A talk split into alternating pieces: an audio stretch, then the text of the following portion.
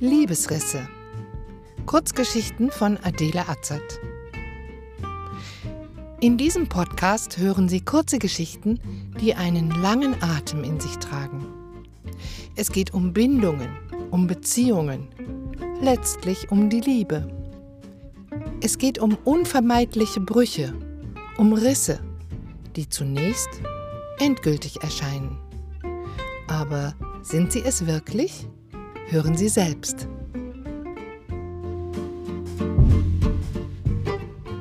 Bei der diesjährigen Geburtstagsfeier unserer Mutter versetzt mein zögerliches, in eine Gesprächspause über den gedeckten Tisch geworfenes Alles Gute zum Geburtstag, Mutter.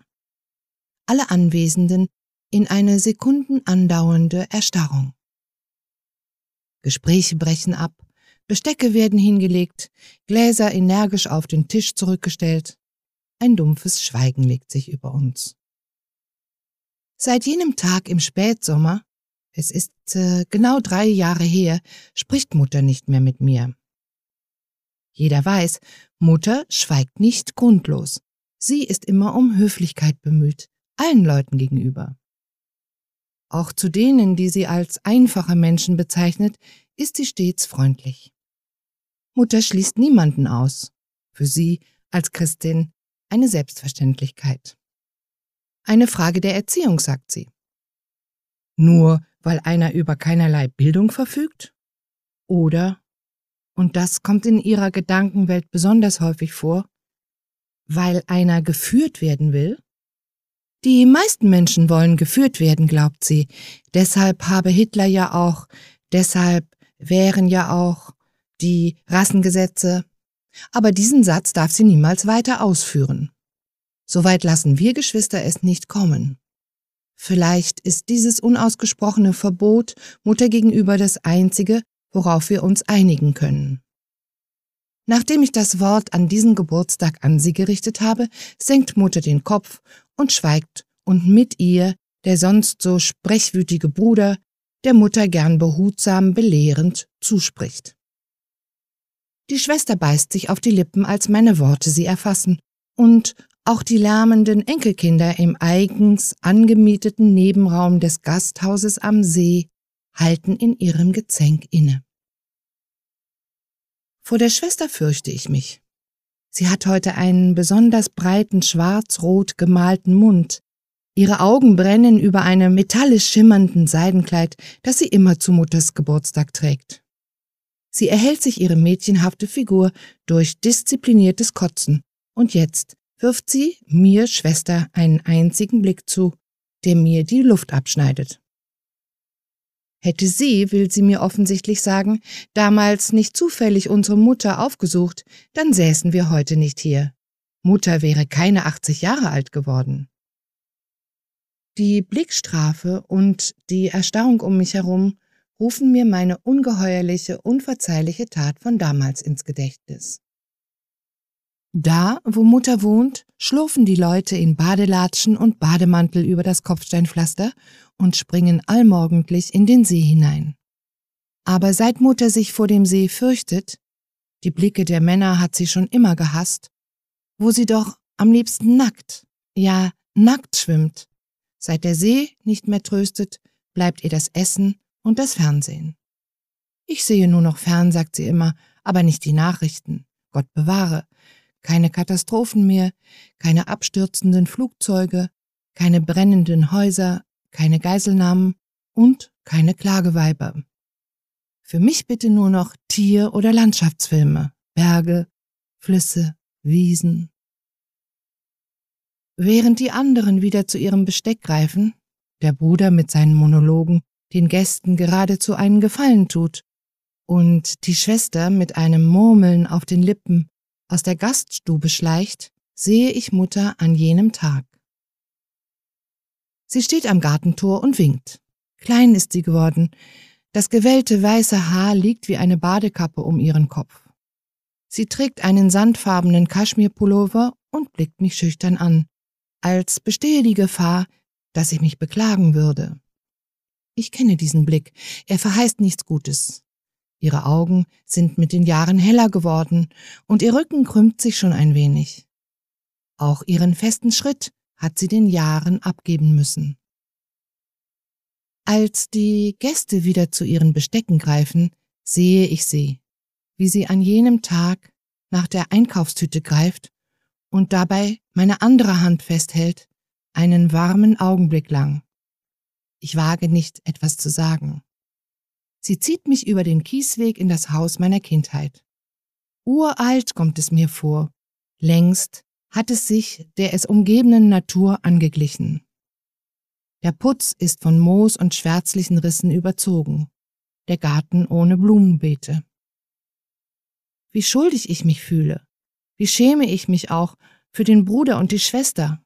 Wir lassen Mutter allein, keinen Platz in unserem Leben räumen wir für sie ein, keine Zeit und, schlimmer noch, keine Lust auf Garten- oder Renovierungsarbeiten an diesem unserem Geburtshaus. Mutter sagt, gleich gibt's ein Gewitter, dann kann die Natur wieder atmen, nun komm schon. Die Haustür fällt scheppernd hinter uns ins Schloss. Mein Blick fällt auf die Mülltüten am Treppenansatz. Der Geruch deutet darauf hin, dass sie hier seit Tagen herumstehen. Ich nehme mir vor, sie später zu entsorgen. Das ist doch dann wohl das Mindeste. Wie lange wird sie in diesem verlassenen Haus noch allein wohnen können? Mutter zieht mich die dunkle Eichenholztreppe hinauf in ihre Küche. Wie ihr denn zumute sei heute an Vaters Todestag, liegt es mir auf der Zunge, als ich ihr gegenüber sitze, bringe es aber nicht über die Lippen. Heute Morgen wachte ich in einem Zustand der Verstörung auf, weil der wöchentliche Besuch bei ihr bevorstand. Ihre Bestellungen hämmerten auf mich ein, Kassler ein saftiges Stück, frisches Sauerkraut dazu und Mittagessen, denk dran, Punkt zwölf. Und bitte vergiss meine Schokoladensplitter nicht. Mutters kühles Unbeirrtsein bei der Verfolgung ihrer Interessen verschlägt mir auch diesmal wieder die Sprache. Das von ihr angekündigte Gewitter setzt grollend ein, ich fühle mich seltsam erleichtert. Es berührt sie scheinbar nicht, dass es kracht und blitzt. Durchs Küchenfenster sehe ich, wie sich die Äste des alten Kirschbaums biegen. Mutter steht abrupt auf und zieht die Gardinen zu. Ich rufe, der Kirschbaum. Er hat in diesem Jahr wieder nicht getragen, sagt sie kurz. Warum lässt du ihn nicht fällen? Es tut weh, ihn sterben zu sehen. Ich rutsche auf dem Stuhl hin und her, der mir zusteht und den sie mir immer mit der Geste einer Fürstin zuteilt. Sie steht mit dem Rücken zu mir am Herd, öffnet einen Topf und fächelt sich den Bratenduft in die Nase. Plötzlich dreht sie sich zu mir um. Der Kirschbaum stirbt nicht, er fault nur. Komm, reden wir nicht, essen wir. Dicke Tropfen klatschen an die Scheibe. Ich denke an Vater, als ich Kind war, hat er mir Kirschen an die Ohren gehängt, hat mich hochgehoben und herumgewirbelt, bis mir schwindelig wurde. Mutter steht noch am Herd, Sie fischt den Braten aus dem Topf. Der Braten verbreitet einen unerträglich säuerlichen Geruch. Sie faltet die Hände im Schoß zusammen. Das Kassler lasse ich lieber noch schön brutzeln. Sie schaut mich an, als warte sie auf meine Zustimmung. Ich kann nichts sagen. Mutter streicht das Geschirrtuch glatt, das immer auf ihrem Schoß liegt, wenn sie isst. Sie faltet es zusammen, breitet es wieder aus, streicht einige Male darüber, faltet es, breitet es wieder aus. Wir schweigen uns an, ich will kein Zerwürfnis, jetzt nicht, nie mehr. Darf ich das Fenster öffnen? Es ist nur, weil mir schlecht ist, das Sauerkraut. Mutter antwortet nicht. Sie hält den Kopf dicht über ihren Teller und säbelt das Fett vom Braten herunter. Ich möchte hinaus, stehe schon in der Tür. Da hält sie mich zurück. Wenn du wüsstest, was wir damals für ein Stück Fleisch wie dieses getan hätten. Auf ihren Händen treten die Adern blau hervor, als sie für mich, nein danke lieber nicht, Sauerkraut auf meinen Teller häufen will. Sie nestelt ihr Taschentuch aus der Rocktasche und trompetet hinein. Draußen fegen Windstöße, Äste krachen. Hoffentlich erwischt es den Baum nicht, nicht heute, nicht jetzt. Ich will nicht über Vater, ich will über den Kirschbaum reden und auch darüber, dass es keinen einzigen Baum in meinem Hinterhof gibt. Statt Blätterrauschen und Vogelzwitschern nach durchwühlter Nacht, wenn ein Besuch bei ihr bevorsteht, höre ich Mülldeckelgeklapper und Polizeisirenen. An einem Tag wie heute In den Abendstunden erhobene Stimmen und Kindergeschrei aus offenen Küchenfenstern. Schön ruhig hast du's hier, sage ich. Keine Leute um dich rum. Ja.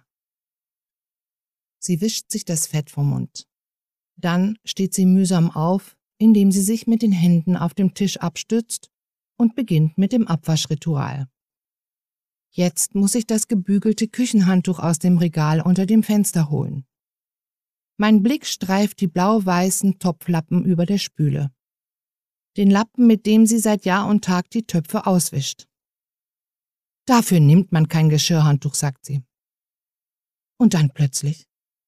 Dass dein Vater so früh starb, war für uns alle das Beste, glaub mir, auch für dich, sagt sie, während das Wasser im Abfluss gurgelt. Sie hält mir den gesäuberten Bratentopf hin, ich nehme ihn ihr ab, blicke ratlos umher, warte auf ihre Order.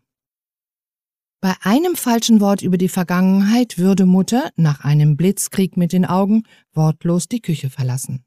Dann stünde ich allein mit den gehäkelten Topflappen und dem blau-weißen Blümchenporzellan aus Arzberg.